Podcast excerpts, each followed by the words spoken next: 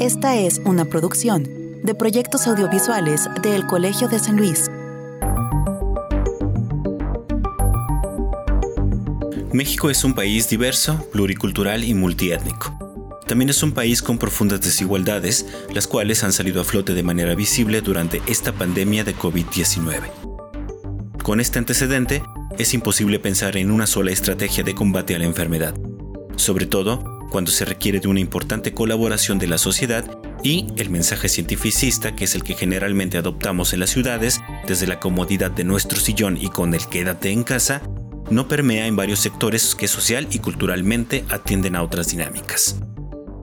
Es por eso que para que este tipo de campañas tengan éxito, tenemos que dejar de tomar decisiones de escritorio y poner atención y escuchar sobre las necesidades de otros sectores como las comunidades indígenas. En este sentido, la investigadora Claudia Rocha del Colegio de San Luis se dio a la tarea de encuestar desde la distancia a algunos actores de comunidades indígenas, primordialmente de la zona media y huasteca y también de la zona urbana de San Luis Potosí, para saber de acuerdo a sus circunstancias cómo están enfrentando la pandemia.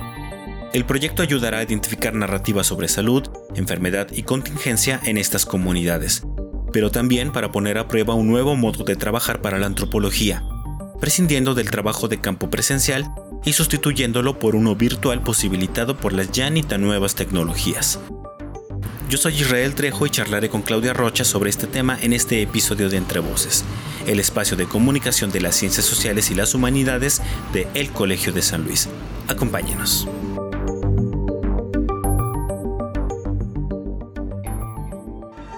Proyectos audiovisuales del Colegio de San Luis presentan entre Voces. Un espacio de comunicación de las ciencias sociales y las humanidades. Claudia Rocha Valverde es doctora en Historia del Arte por el Centro de Investigación y Docencia en Humanidades del Estado de Morelos. Actualmente es investigadora del Colegio de San Luis en el programa de estudios literarios en la línea 2, Literatura Tradicional y Popular del ámbito hispánico sus temas de estudio se relacionan con la historia cultural de las tradiciones de origen mesoamericano y su evolución hacia el periodo contemporáneo. Realizó una estancia postdoctoral en el Colegio de San Luis en el programa de historia apoyada por el CONACYT, con el proyecto Danzantes de Sol y Viento, el ritual de los voladores de Tamaletón de la Huasteca Potosina, perspectiva histórica y desafíos contemporáneos.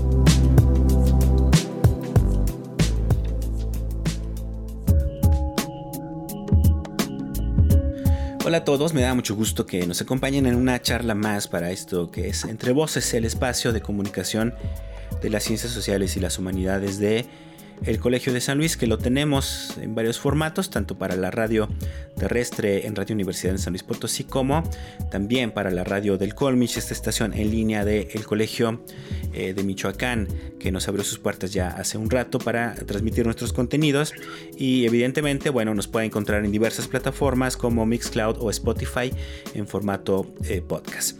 Hoy vamos a charlar con la doctora Claudia eh, Rocha Valverde, investigadora del Colegio de San Luis. Eh, para dar un poco eh, de continuidad a toda esta eh, difusión que hemos dado acerca de estas propuestas o proyectos emergentes que están saliendo desde las ciencias sociales y desde el Colegio de San Luis para atender esta contingencia sanitaria del COVID-19. Si bien evidentemente desde los medios digamos, adoptamos mucho el discurso de la ciencia desde la ciencia de la salud, desde incluso este, las cuestiones algorítmicas, ese tipo de cosas, la misma geografía eh, política.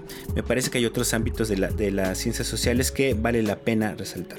Y bueno, eh, precisamente eh, Claudia Rocha tiene, está planteando un proyecto que está apenas iniciando, este, pero que quisimos platicar de una vez con ella sobre el mismo, que se llama Voces en la Distancia, estrategias para enfrentar la contingencia de COVID-19 desde las comunidades originarias de San Luis Potosí. Así es que Claudia, te saludo, muchas gracias por aceptar esta entrevista de manera remota, precisamente a la distancia, para, para hablar sobre este tema. ¿Cómo estás?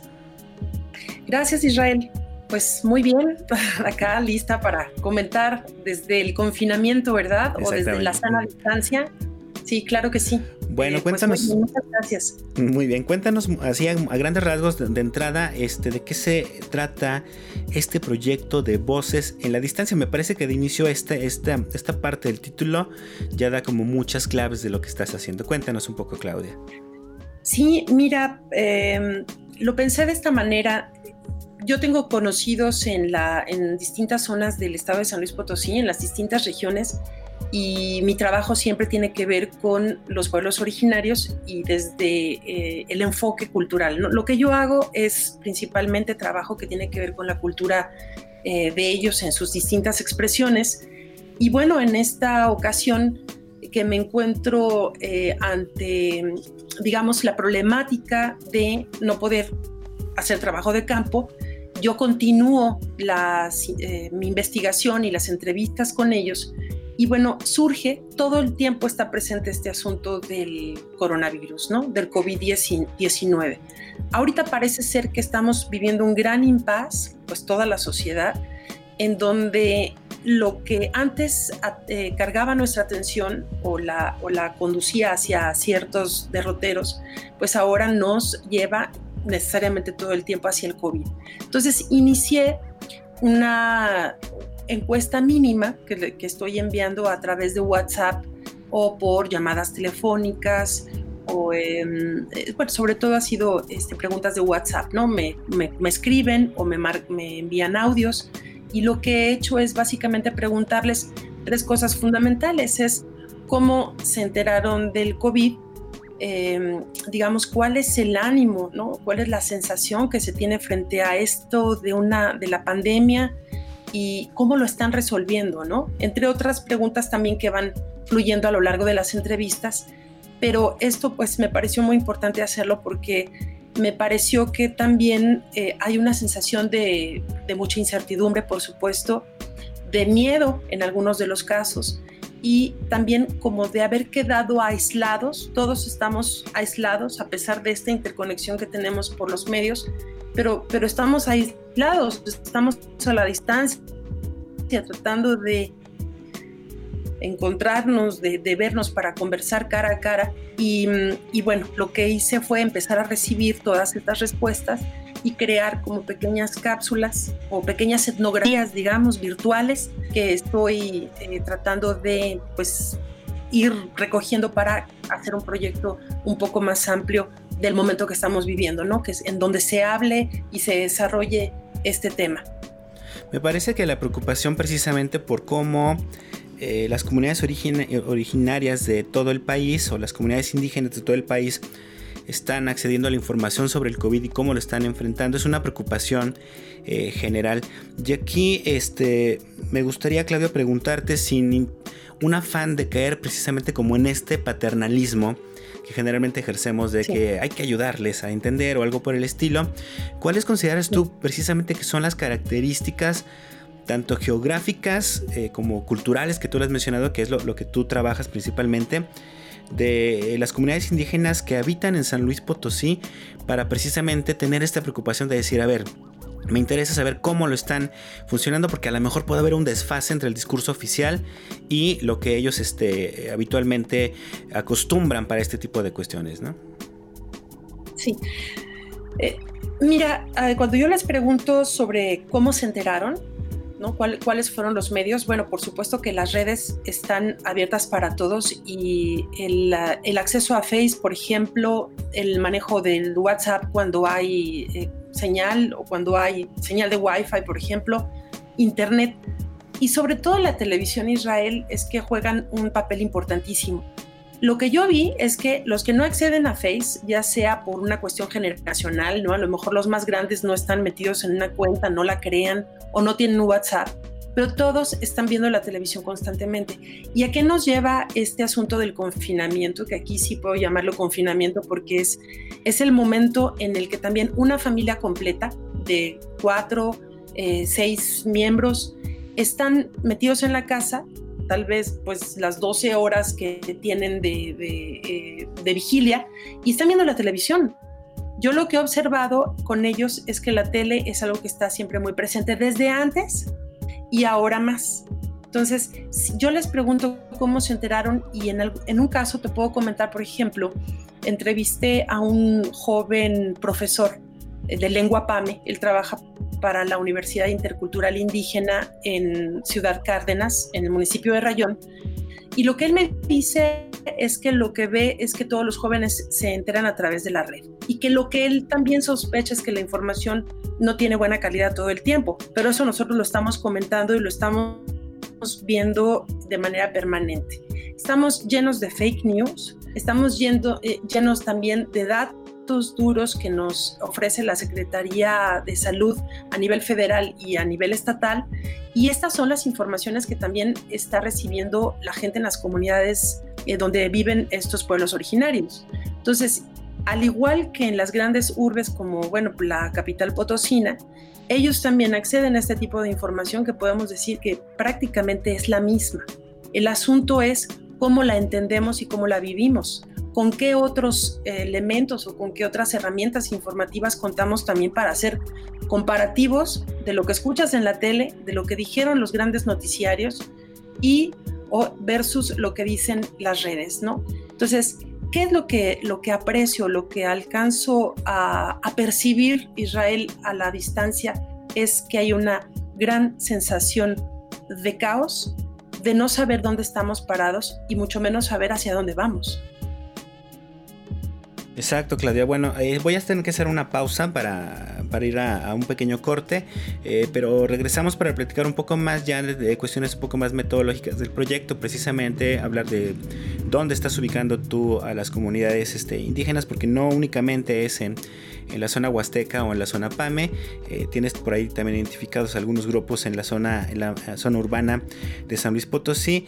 Y hablaremos también acerca de precisamente lo complicado que es eh, plantear un proyecto que originalmente tal vez debió haberse hecho en campo a través precisamente de las nuevas tecnologías. Eh, no se vaya, estamos charlando con Claudia Rocha Valverde en este contexto de la pandemia del COVID-19 sobre el proyecto Voces en la Distancia, estrategias para enfrentar la contingencia desde las comunidades originarias de San Luis Potosí. Esto es Entre Voces.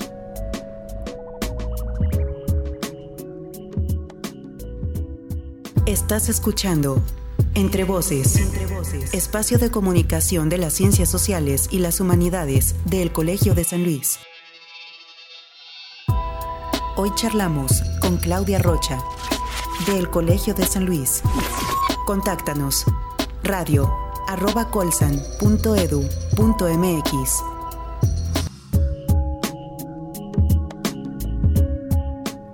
Regresamos a Entre Voces, el espacio de comunicación de las ciencias sociales y las humanidades del Colegio de San Luis. Qué bueno que siguen con todos nosotros. Hoy charlamos con la doctora Claudia Rocha Valverde sobre el proyecto Voces en la Distancia, estrategias para enfrentar la contingencia del COVID-19 desde las comunidades originarias de eh, San Luis eh, Potosí. Ya nos platicaba a grandes rasgos más o menos eh, cuál es la propuesta de este proyecto en el bloque pasado y vamos a meternos ahora un poco más, Claudia, si estás de acuerdo, a los puntos finos del proyecto. Yo creo que la, primera pregunta en este sentido y que, me interesa bastante es ¿qué estás entendiendo tú precisamente por comunidades indígenas en San Luis Potosí? Los que vivimos acá estamos muy acostumbrados a tener esta idea de que los, los, indígenas de San Luis Potosí están en la zona huasteca o en la zona Pame. Pero platícanos un poco de esta cuestión geográfica y también de, cómo tú identificas también grupos indígenas aquí mismo en la, en la, capital de San Luis Potosí, a los cuales también estás considerando, ¿no? Sí, como te decía desde un principio, pues eh, digamos, los pueblos originarios son con los que yo he trabajado desde hace tiempo todas mis, investigaciones. Y al decir los pueblos originarios eh, de San Luis Potosí, eh, siempre hemos considerado, por supuesto, a los nahuas, a los tenec, que están principalmente en la región huasteca del estado. Y, por ejemplo, los, los pames o xioi, ellos eh, pertenecen más a la zona media, digamos, es una, un área limítrofe muy, muy particular que está entre la Huasteca y la zona media, pero ahí es en donde se encuentran los PAMs. Entonces digamos que son los que históricamente han habitado el territorio, que si podemos decir los pueblos originarios, sí son originarios de esa área. Pero hay otros pueblos originarios, por ejemplo los de Oaxaca, que son eh, los triqui. Hay una comunidad triqui importante en San Luis Potosí. Importante quiero decir, a lo mejor no porque son muchos miembros, pero sí son varias familias que se han trasladado. Eh, la familia, digamos, más añeja viviendo en San Luis Potosí tiene 36 años de estar ubicada en la ciudad de San Luis Potosí. Y eh, están también los huirráricas que viven en la capital y por supuesto en el municipio de Real de 14. Y ellos quizás son más migrantes, van, van y vienen, pero hay unos que están también ya eh, más establecidos. ¿Cómo es que empiezan a establecerse? Pues en el momento en que tienen hijos, hijos que nacen en San Luis Potosí o hijos que requieren ir a la escuela primaria y es cuando pues se asientan en la, en la capital potosina. Entonces, eh, son, digamos, ya ahora estos cinco pueblos, pueblos indígenas o pueblos originarios con los que estoy trabajando y que son los que pertenecen a San Luis Potosí. Yo supongo que eh, los triquis como los huirráricas ya están también en el censo, ¿no? Vivimos recientemente esta, el, último censo, yo imagino que ya están censados como ciudadanos potosinos, pero eh, mm, me preocupa también cómo estaban antes porque también son eh, pueblos o son comunidades que pueden estar algo invisibilizadas. ¿Por qué? Porque eh, se consideran no originarios del Estado y por otra parte, bueno, pues por su condición también indígena, ¿no? que este, tiene que ver mucho con la discriminación que persiste en nuestro entorno social. Y, este, y hay otras, otros elementos también. Son vendedores informales. Ellos, eh, los triquis y los huirráricas que venden en el callejón de San Francisco, donde todos los hemos visto, ofertan al turismo y a la gente que, bueno, pues vamos pasando por ahí, siempre tienen sus puestos ya permanentes, eh, no sé si con algún tipo de permiso del municipio, yo supongo, pero pues pertenecen a la economía informal, entonces están como bastante ocultos o invisibilizados también, ¿no? Entonces, frente a este asunto del, del, eh, del COVID-19, eh, nos está planteando unos retos también interesantes y diferentes, porque qué es lo que está pasando con esta gente, ¿no? ¿Cómo, lo está viviendo? No sé si quieres hacerme alguna pregunta, estoy más o menos orientándolo, ¿no? Hacia lo que estabas planteando sobre las regiones. Bueno, eh, evidentemente aquí lo que, lo que me surge de entrada es eh, preguntarte precisamente cuáles son las afectaciones que están sufriendo ellos, además de lo sanitario, de lo concerniente a la salud, eh, precisamente en las comunidades o en estos grupos que habitan aquí en, San Luis Potosí. Para, eh, digamos, nosotros ha sido muy claro que el golpe económico es durísimo, es muy fuerte, eh, pero me imagino que las comunidades lo están enfrentando de, alguna otra manera, ¿no?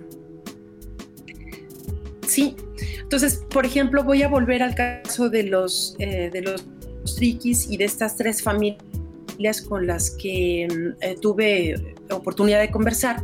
Y lo que ellos me están planteando es que llegó un punto hace exactamente 40 días más o menos o 45 días, que es lo que tenemos ya eh, guardados, ¿no? Atendiendo este programa de la sana distancia.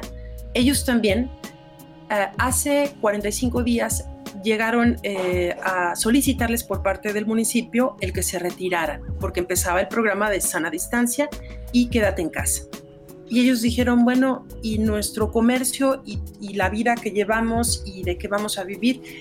Y por supuesto que los municipios están negociando algún tipo de apoyo, entregarles eh, apoyo en términos de especie y en términos económicos, pues para solventar un poco las necesidades que tienen. entonces, bueno, ellos se retiran. Eh, quiero decir con esto que yo no sé si el municipio eh, mantenga este programa, todavía este, hay que hacer mucha más investigación, porque eh, cuando yo me acerco a platicar con ellos, lo que me dicen es que están, empiezan a vivir de las despensas que la gente que los conoce, digamos, en términos de caridad, eh, la gente empieza a llevarles que el kilo de frijol, el aceite, en el mejor de los casos también les llevan alimentos frescos, fruta y vegetales, todo esto que, que nosotros sabemos que es la despensa básica, empiezan a proveerlos, pero familias que están eh, actuando de buena voluntad, ¿no? Entonces, llega un momento en que ellos también lo que están planteando es ya tenemos 40 días o más en el confinamiento y los niños tienen otras necesidades, porque bueno, también este asunto de la, de la educación a distancia está resultando también muy complicada. Hay escuelas que sí tienen toda la, infraestructura para atender la educación a distancia, pero hay muchas otras escuelas, sobre todo voy al área rural, que esto nos conecta con eh, los TENEC y los NAHUAS que están en la Huasteca Potosina y los PAMES, en lugares de la serranía donde ya no pueden atender la educación. Entonces no hay ningún seguimiento en ese sentido. Pero voy a volver al asunto, digamos, de la cuestión alimentaria. ¿Cómo lo están resolviendo unos, los de la ciudad, que no pueden trabajar el, pues una, una parcela, no tienen tampoco una, un huerto eh, en casa? Eh, lo están resolviendo a través de estas despensas que, como te digo, están saliendo de la, de la organización de la sociedad, de decir, vamos a ayudarles, vamos a echarles la mano. Y los otros, eh, por ejemplo, en la Huasteca, me comentaban tres entrevistados, me parece muy interesante.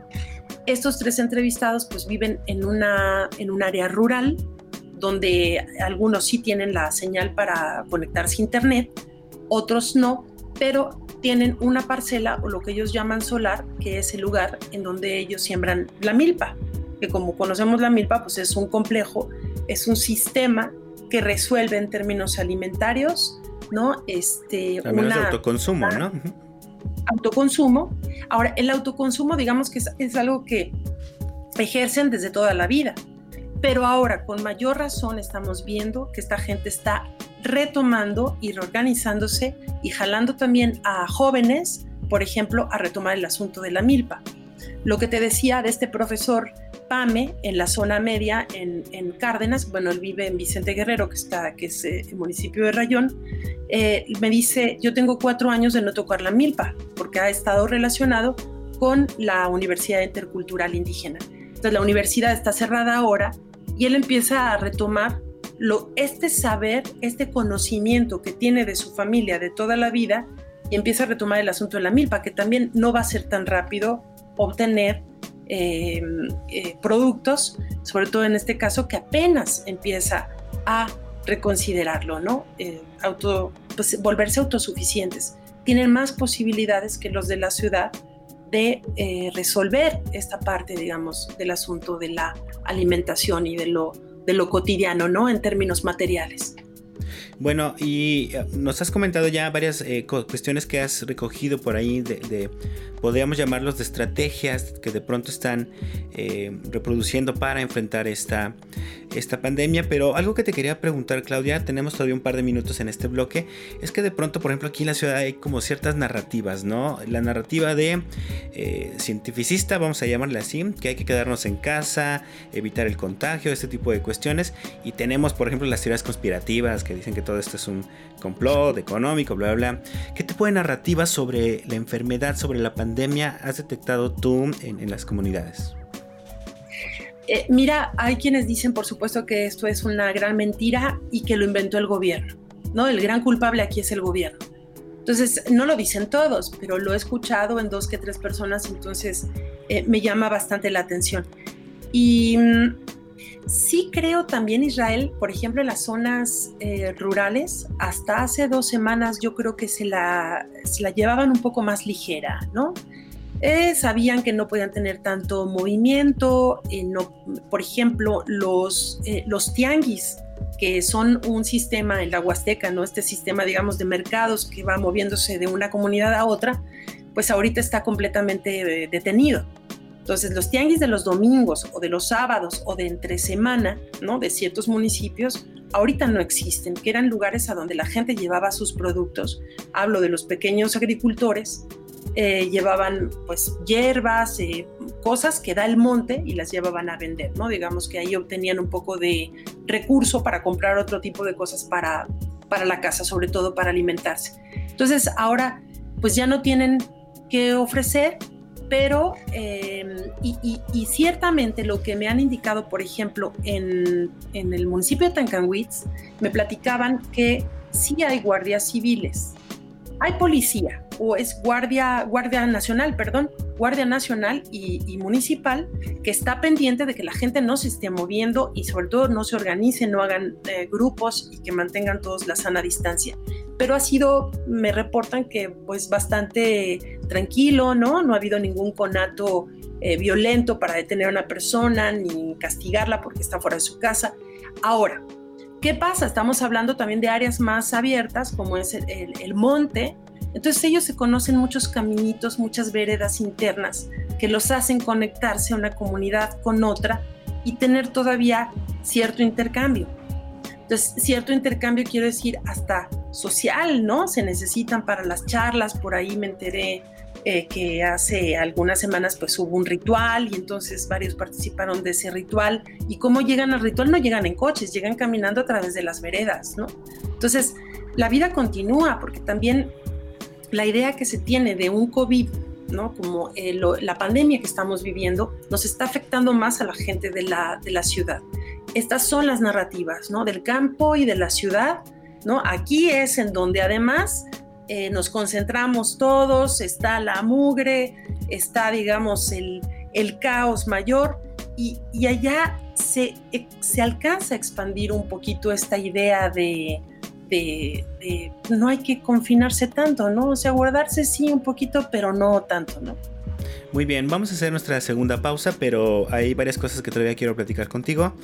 Eh, sobre todo lo que tiene que ver ya con cuestiones metodológicas y desde la práctica precisamente del trabajo de campo, ya un poco más para, para los colegas investigadores. Pero bueno, eh, eso será regresando ahorita de nuestra segunda pausa. Charlamos con Claudia Rocha Valverde del Colegio de San Luis sobre un proyecto titulado Voces en la Distancia, estrategias para enfrentar la contingencia desde las comunidades originarias de San Luis Potosí. No se vayan, estamos en Entre Voces.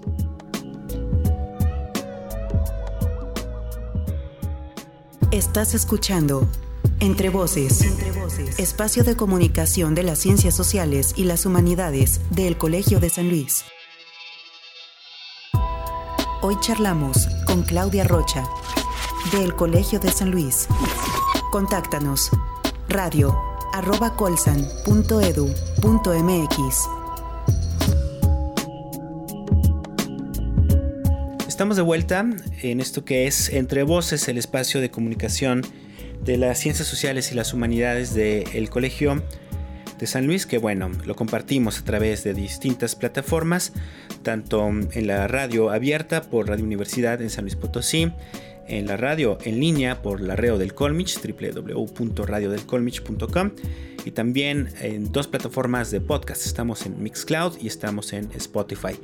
Eh, por cualquiera que nos esté escuchando, muchas gracias. Hoy estamos dando seguimiento a esta serie de, de entrevistas y productos comunicativos que hacemos en torno a lo que tienen que decir desde, las ciencias sociales y las humanidades diversos académicos en torno al tema del el SARS-CoV-2, que es el nombre del virus, pero que se conoce popularmente por el nombre de la enfermedad COVID-19. Y hoy charlamos con Claudia Rocha Valverde, quien está haciendo una investigación para precisamente dar seguimiento a cómo se están enfrentando desde las comunidades originarias o comunidades indígenas a esta pandemia o a todo este contexto este, en el cual estamos atravesando todos nosotros. Y bueno, eh, Claudia, antes de entrar a los puntos que tienen que ver ya por así decirlo, más académicos. Algo que con una de las dudas que me quedé precisamente ahora que estabas hablando de las narrativas, es precisamente hasta qué cierto punto crees que eh, las estrategias o el discurso oficial, este del distanciamiento, de la sana distancia, de el quédate en casa, eh, de pronto puede venir a enfrentarse o contraviene eh, esta idea de comunidad tan arraigada que existe precisamente en, las zonas indígenas de no solo de, de, San Luis, sino de todo México, ¿no? Pues mira, contraviene nuestra naturaleza humana, para empezar, y creo que, bueno, eh, sobre todo en estos casos de, los eh, pueblos que estamos, a los que nos estamos refiriendo, ¿no? que son los pueblos originarios de San Luis Potosí, eh, no tanto a los que vivimos en la ciudad y que trabajamos de esta manera mm, los académicos, ¿no? Que, que, podemos trabajar a veces en equipo y podemos trabajar de manera individual las más de las veces, ¿no? Entonces, eh, nosotros que estamos acostumbrados a ser seres individuales, a estar más, eh, reunirnos, sí, los fines de semana, pero lo que acompaña y lo que define en buena medida la naturaleza de muchos de los pueblos originarios de México es todavía este sentido comunitario o sentido de colectividad. Entonces, cuando les dicen quédate en casa y no, no salgas, y cuando en tu casa vives nada más con una persona o con dos, y cuando estás acostumbrado o acostumbrada a reunirte permanentemente para, para hacer estas, eh, discutir cómo se organiza la colectividad, para discutir desde eh, cuando convocan las autoridades tradicionales, por ejemplo, a mm, un trabajo al famoso tequio, ¿no? Cuando trabajan a hacer... Eh, o a la faena, que le dicen también. la faena, ¿no? ¿Y, qué pasa ahorita entonces? Deja de hacerse... no deja de hacerse, digamos que reduce, por supuesto, las posibilidades de reunión, pero no deja de hacerse porque también son formas de convivencia que ellos conocen desde hace, vamos, históricamente, podemos decirlo. Ahora, em, por ejemplo, lo que está pasando con el, con el famoso COVID, lo que te digo, es, es también como relativo. O sea, creo que nosotros lo vivimos con un impacto mucho mayor en las ciudades pero ellos lo viven de una manera también relativa porque lo que te decía, esta, eh, esta situación del, del auto sustentabilidad o auto este, gestión de sus propios recursos y de su vida misma, los está llevando también a practicar de manera más activa el intercambio, que es el trueque famoso, ¿no?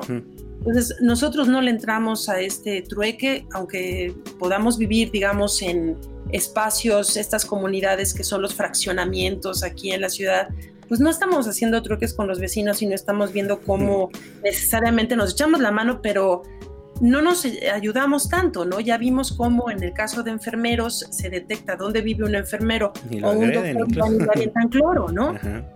No, no sé si esto pueda darse también en estas comunidades, que todo se da, ¿eh? porque también decir que viven en comunidad no quiere decir que siempre estén en armonía, hay muchas tensiones, lógicamente, ¿no? Pero bueno, eh, sí creo que estos, estos colectivos tendrían como un poco más de posibilidades en un momento dado ante la pandemia, eh, porque además, bueno, te digo, lo que veo es, lo que percibo es una gran sensación de no saber qué está ocurriendo. No tenemos los datos suficientes como para elaborar y, de veras decir de manera consciente y absoluta, me quedo en mi casa y de aquí no me muevo. Si estás viendo que te puedes reunir y a lo mejor, como siempre se reúnen, no es que estén todos juntos codo a codo, ¿no? Está, son reuniones a veces abiertas, al aire libre. Entonces, entonces te digo, o sea, se, están generando como imaginarios frente al COVID que tenemos que ir registrando y tenemos que ir estudiando porque esta parte que nos compete a nosotros, los que estamos en las ciencias sociales, ¿no? En las humanidades y viendo la, cultura de estas personas, que esto es otro asunto también que quería mencionar que es, que es importante. Este impas en donde de repente ya no podemos, no estamos atendiendo unos a las temáticas en las que nos metíamos de manera regular ¿Y qué pasa con toda esta parte? ¿Y qué pasa con las expresiones culturales? Todo se detiene, todo se deja de hacer, todos nuestros recursos económicos e imaginativos están destinados al COVID. Y esto no, no puede ni debe de ser nuestra vida para siempre, ¿no? Entonces yo creo que hay gente que rompe estas, estos cercos, ¿no? Cercos sanitarios, cercos hasta ideológicos, no lo sé. Los rompe y se escapa y se reúne y, le agradecen a la Madre Tierra también, ¿no? Claro. En algunos de los rituales que he escuchado por ahí.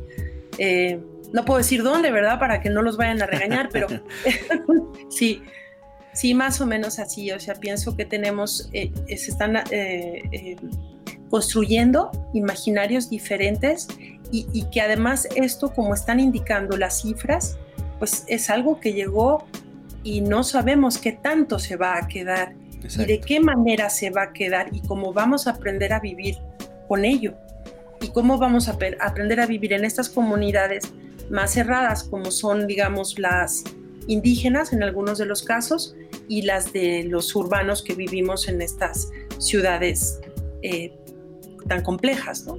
Exacto. Pero bueno, eh, vamos a hacer nuestra última pausa ya. Y para todavía regresamos con un bloque a manera como de, eh, de conclusiones, aunque ya has hecho una reflexión ahorita sobre el papel que tienen que hacer las ciencias sociales. Quisiera que tienen que tomar las ciencias sociales y las humanidades en estos temas. Eh, quisiera ahondar un poco más en esto, eh, pero será precisamente cuando regresemos de este último corte. Yo le recuerdo que charlamos con Claudia Rocha Valverde, investigadora del Colegio de San Luis, sobre este interesante ejercicio Voces en la Distancia, estrategias para enfrentar la contingencia desde las comunidades originarias de San Luis Potosí. No se vayan.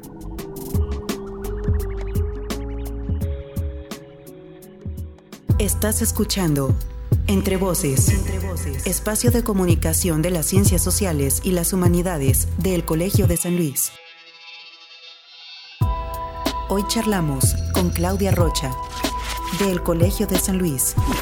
Contáctanos. Radio.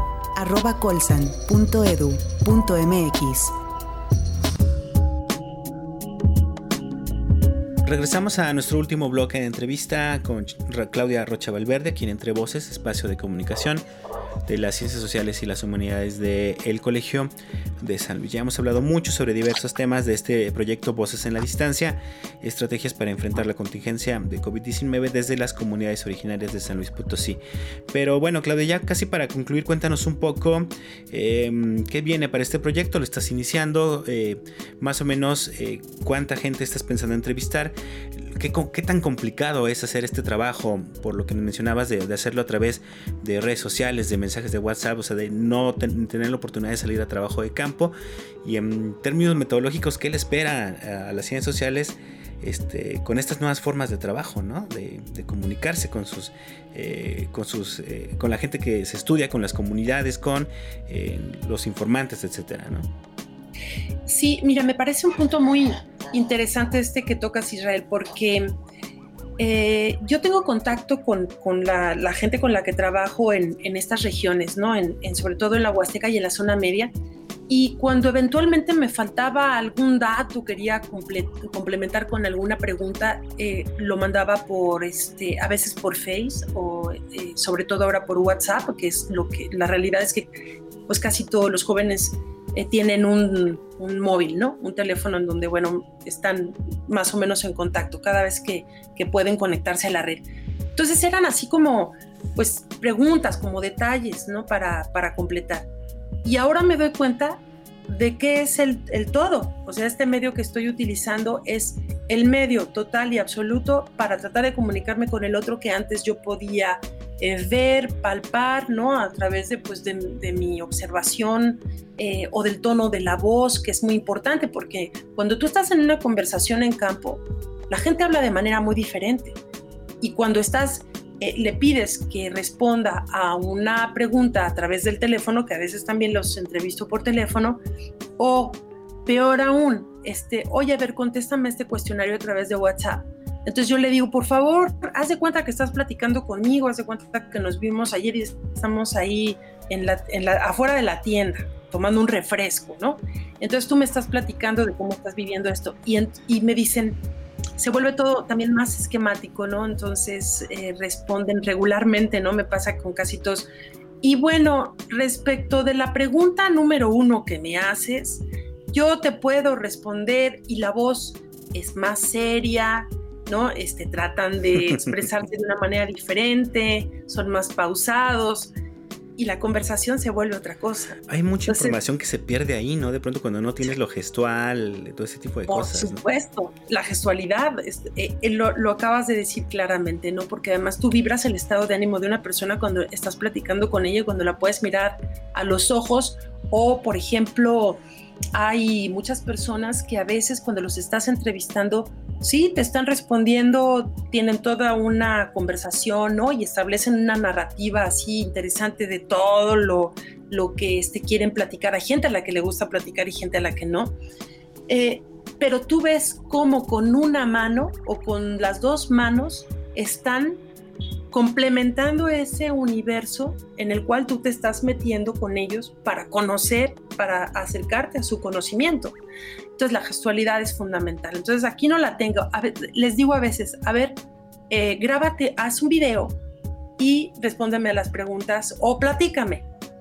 Y veo que hasta se peinan, se ponen el sombrero, eh, resulta también muy interesante, ¿no? Entonces, luego me dicen, no, fíjate que este, le batallo bastante al video porque no estoy acostumbrado a grabarme, ¿no? Entonces, bueno, para ellos también está resultando interesante, como es cuando a ti te entrevistan, te dicen, a ver, aquí está la, aquí está tu, un celular, tómate tú un video y cuéntame todo lo que hiciste el día de hoy, ¿no? Pues no, no, no es, no es tan grato, no es tan cálido, pero son las herramientas que tenemos para poder comunicarnos con el otro y porque no puedo ir a hacer el trabajo de campo a cuatro horas de distancia o más. Entonces, así es como los encuentro a ratos, ¿no? Que me puedo comunicar directamente en vivo o que respondan a como a ciertos cuestionarios. Entonces, yo lo que estoy pensando es que también ellos puedan eh, ser también facilitadores y que yo, yo entreviste a uno y ese entreviste a otro y ese a otro, ¿no? Dentro de un pueblo, ¿no? Con, con los PAMES, por ejemplo, ahorita estoy empezando a hacer ese ejercicio y a ver qué resulta. Pero esta es, esta es, digamos, la metodología, esto es lo que tenemos enfrente, esto es lo que tenemos que empezar a desarrollar y acostumbrarnos cada vez más a, a, estas herramientas que son las que nos van a, a, mantener en contacto con el otro, ¿no? Es decir, aquí tú también estás desarrollando y, tus propias estrategias precisamente para enfrentar la pandemia desde la claro. investigación, ¿no? claro, son mis propias estrategias que a veces también, no creas, me frustran, porque también hay otro aspecto interesante. Eh, a veces eh, les hago eh, cuatro preguntas y la chica Nahua, por ejemplo, de Tancanwitz, es una, una, chica joven que está estudiando la licenciatura en la intercultural de, eh, de Tancanwitz. Entonces, ella tiene acceso a, a, la señal, pues cada cierto tiempo en las noches creo que regresa a su casa y es cuando me contesta. Pero de repente digo, a ver, Perla, se me olvidó tal cosa, entonces le hago una pregunta, pasan cuatro días, así nada más para terminar con un detallito mínimo que me permita redondear esa narrativa o redondearla un poquito. Y, chispas, pasan cuatro días y no se conecta. Entonces de repente me dice, ay, perdón, o a veces tengo que recordarle, oye, acuérdate que te mandé un mensajito, ay, sí, es que estaba yo en no sé dónde y no, no tuve prácticamente señal todos estos días, ¿no?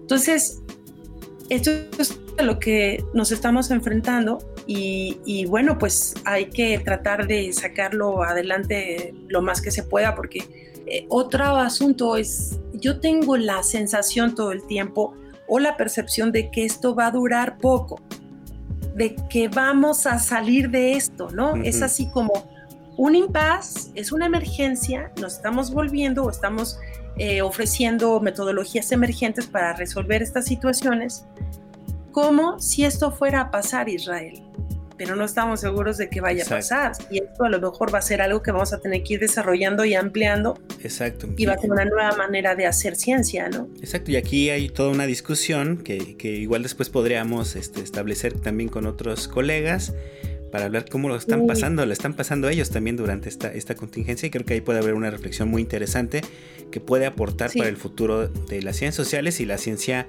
en general, ¿no? Y bueno, para muchos otros ámbitos en el país. Bueno, Claudia, se nos terminó el tiempo, te agradezco de verdad que, estaremos pendiente conforme vayan saliendo, eh, vaya creciendo la investigación, que va lento por lo que nos acabas de decir, eh, pero vayan saliendo resultados y vayas tú identificando estas narrativas, estas estrategias. Eh, creo que en un futuro volveremos a platicar contigo para ya cuando tengas información mucho más eh, definida y certera con lo que estás recopilando, eh, para saber qué está pasando o qué ha pasado, esperemos, con todo este asunto de la contingencia claro. por COVID-19. Muchas gracias. A ver, a ver si ya pasó el COVID para entonces, ¿no? Esperemos. Esperemos. Esperemos. Sí. No, gracias, bueno, Israel. Gracias, que estés muy bien. Hasta luego.